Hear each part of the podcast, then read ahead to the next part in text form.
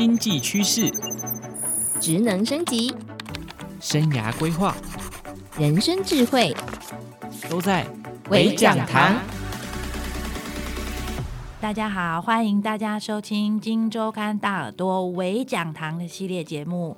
我是小白，我在 Microsoft 工作。那如果你想要跟我交朋友的话呢，你可以在 Facebook、IG 搜寻白慧兰，然后有任何职场上的问题都可以私讯我，很乐意为大家回答。那我今天呢，就是要跟大家讲一个呃，很多的中年人会很关注的问题。就要讲到笑鱼跟我分享这个荆州大耳朵微讲堂的时候，他给我看节目企划，里面就讲说啊，现在的人呐、很早很早很早很早很早就会面临中年危机了。这个职场的龙枯线嘛，对吧？我特别记得这件事情，龙枯大家知道什么意思吗？就是一边欣欣向荣，然后另外一边死气沉沉。我觉得真的会霎时之间让全部人都失去了活下去的动机与欲望，因为你看，三十八岁到现在，台湾人的平均寿命大概是八十六，哇，这中间还有大概快五十年，很恐怖哎，哈。他说我们今天要讨论的话题呢，就是如何画出你人生的第二曲线，就是什么能够跨越你的荣枯线，让你就算三十八岁，还是一路可以龙龙龙龙龙龙这样龙下去。哈，那我真的很适合来谈这个议题，为什么呢？因为我在科技产业工作。其实大家如果有听过，像大陆那里啊，其实他们的这个荣枯线是三十五岁，他们的科技产业就是因为这个技术现在迭代太快，哦所以他们觉得你三十五岁以上已经是已经就是老 Coco 了，或者你不懂新的技术在干什么，那就代表你已经失去了被人利用的价值。哦，那我们在科技产业也是一样啊，其实每个中年人都错开几个被洗。哦因为其实你说现在都在讲什么云端运算啊、机器学习啦、啊，三挖哥哦，你可能你在念大学的时候，那个东西在字典上都还没出现呢。那所以我们公司哦，其实就是相传有一本死亡笔记本。那这个死亡笔记本里面就是两个条件，一个条件就是年龄超过四十岁，另外一个条件呢叫做年资超过十年。两个条件取连级，就代表什么呢？就代表 HR 已经在你的额头上画好十字。哦，下一次要组织重整啊，有机会可以把人干掉的时候，就是把这个额头上有十字的人推出去。那这个事情严重到什么程度呢？这事情严重到就是以前大家都觉得在公司年资长就是有贡献，所以尾牙的时候都会有什么年资贡献奖嘛，五年不部长，十年、十五年哦，大家都觉得嗯，这个是一种很有荣誉感的时刻。但现在呢，都会去告诉 HR，不要叫我的名字。或者是故意在尾牙的时候请假，为什么不要提醒老板这个人已经超过十年了？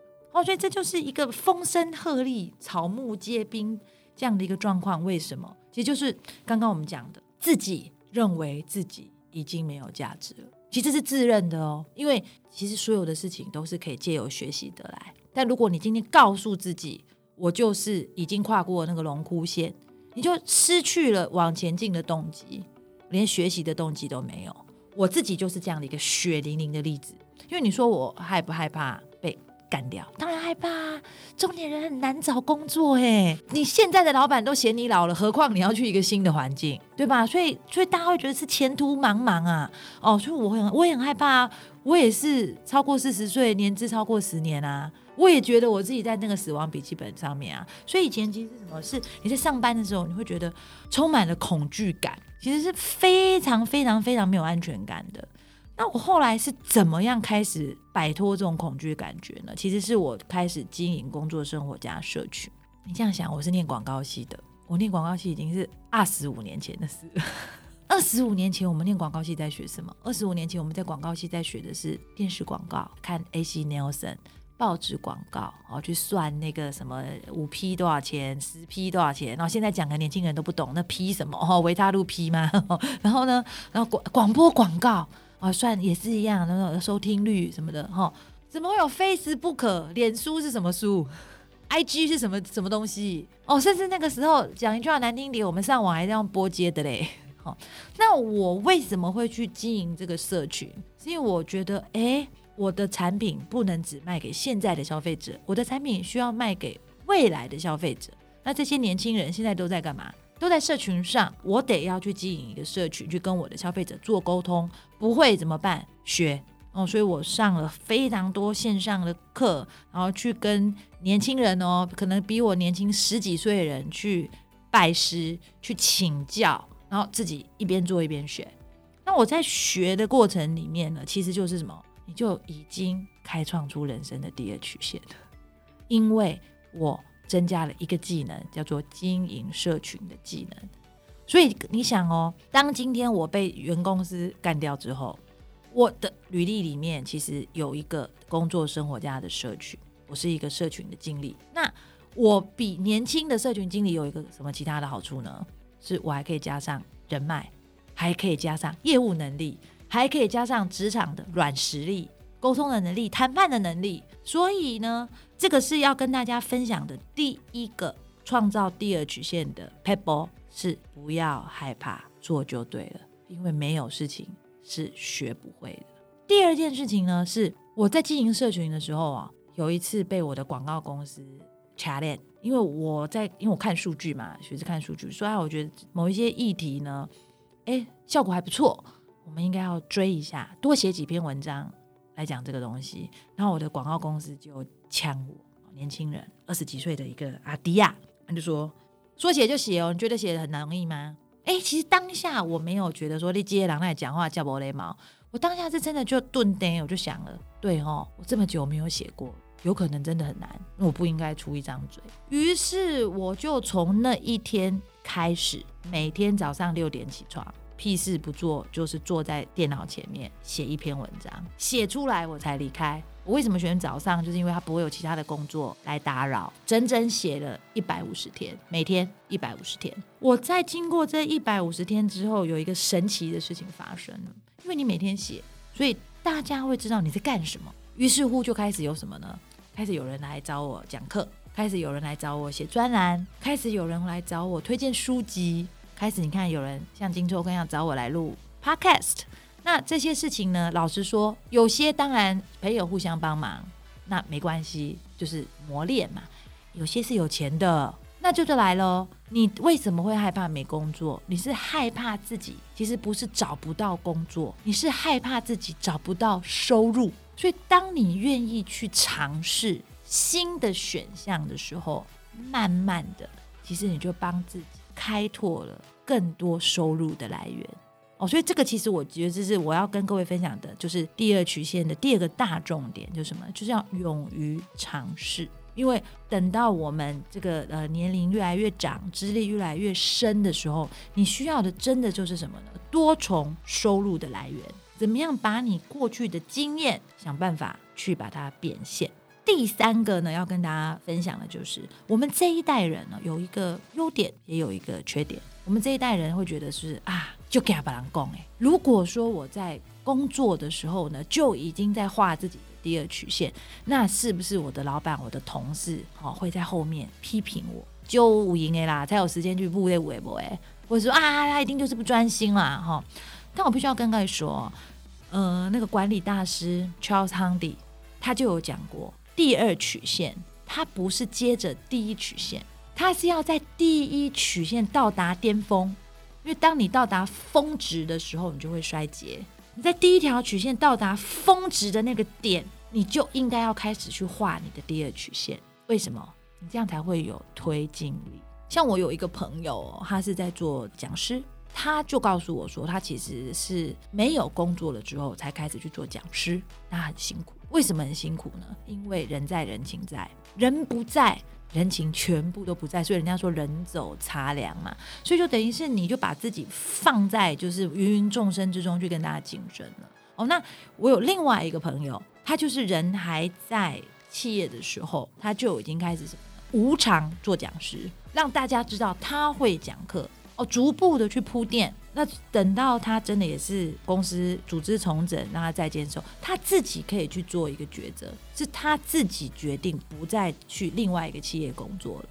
他决定出来变成自由工作者，变成讲师。那有什么？因为第一个，他已经借由这些无数的无偿的这样子的一个讲师的训练哦，其实已经有他自己的独门的课程。第二个就是什么呢？他已经累积出一些他的学生。哦，累积出一些他的口碑哦，那么他就是其实是可以无缝的去接到他的第二曲线的。所以呢，这个就是我要跟各位讲的，就是第三个撇步，就是你千万不要认为我要退休了，或者是我要等到被资遣了才去画第二曲线。那你第二个尴尬维护，哦，你也尴尬维护，你真的就是必须要斜杠。那你的这个第二曲线也不要拘束去想说，哦，第二曲线的意思是第二收入。它有可能不会这么的快的有收入，而且甚至是什么呢？你可能会需要经过多方的试错，然后去找出最适合你持续往下发展的那条曲线。所以呢，大家要思考，你目前的本职工作到底有什么？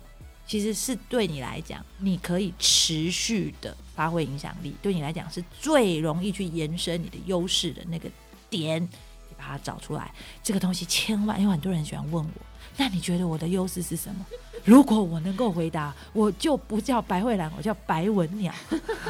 嗯，很多人是真的就是花太少时间跟自己对话，先把自己的这个经验、专长、兴趣培养出来，因为有可能你的第二曲线会走得相对比较长，把它盘点出来之后呢，就开始去尝试。还有第二个下问题就是什么呢？那我要花多少时间？哦，有些人都很希望就是事情好，就像乐透一样发生，那也是不可能的。我要先帮大家先做好一个心理准备，因为你毕竟你的第一企业曲线现在还在走。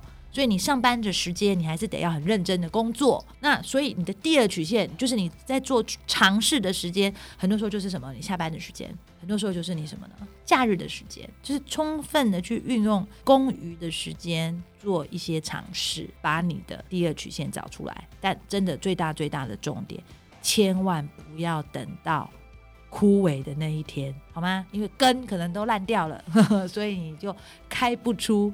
第二朵花，哎、欸，小白姐，可是很多人会说，但是我下班也都有去学东西呀、啊，可是就会变成就是东学一点西学一点，怎么好像什么都没有做到啊？笑鱼，这个问题真是好到太好了。这个叫做什么呢？其实成人是这样子，成人的学习必须是要有非常明确的目标，因为你不是古时候嘛，小孩小孩就是什么，我就是老师叫我学我就学，所以你其实其实你的学习是无目标的。啊，那成人不一样，所以才说第一点嘛。第一点最重要是你会什么，你喜欢什么，跟谁愿意付钱，这三点取连集哦，中间那个共同点其实就是你最好可以发展成变成你的第二曲线的标的物。